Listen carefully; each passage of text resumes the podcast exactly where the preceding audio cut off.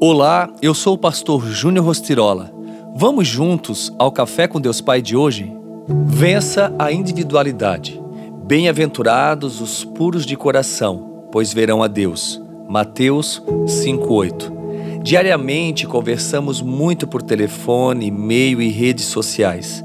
Mas nada disso substitui uma conversa direta, pessoal, olho no olho isso porque 80% da nossa comunicação é feita de maneira não verbal, ou seja, as expressões faciais, os olhares e a linguagem corporal muitas vezes falam o que as palavras não conseguem expressar.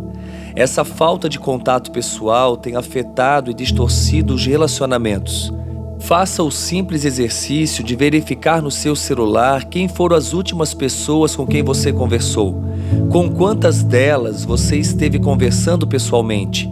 Qual o seu nível de intimidade com essas pessoas? Quanto você confia nelas? Quanto elas confiam em você? Talvez você não saiba, mas uma das minhas grandes alegrias são as obras sociais que realizamos na cidade por meio da igreja que pastoreio. Para isso, conto com a ajuda da minha esposa.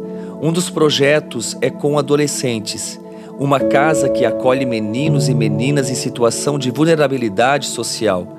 É muito difícil para mim ver adolescentes em vulnerabilidade, tendo que ser protegido da própria família por causa de negligências ou abandono e tantos outros fatores que levam o Poder Judiciário a acolher esses adolescentes em nosso lar.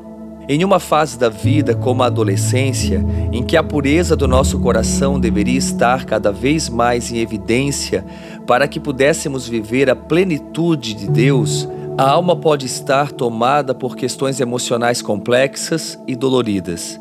Por isso, dê o primeiro passo para uma vida extraordinária e intencional, amando as pessoas ao seu redor. E a frase do dia diz: Abra o seu coração, sem barreiras para amar. Pense nisso e tenha um excelente dia.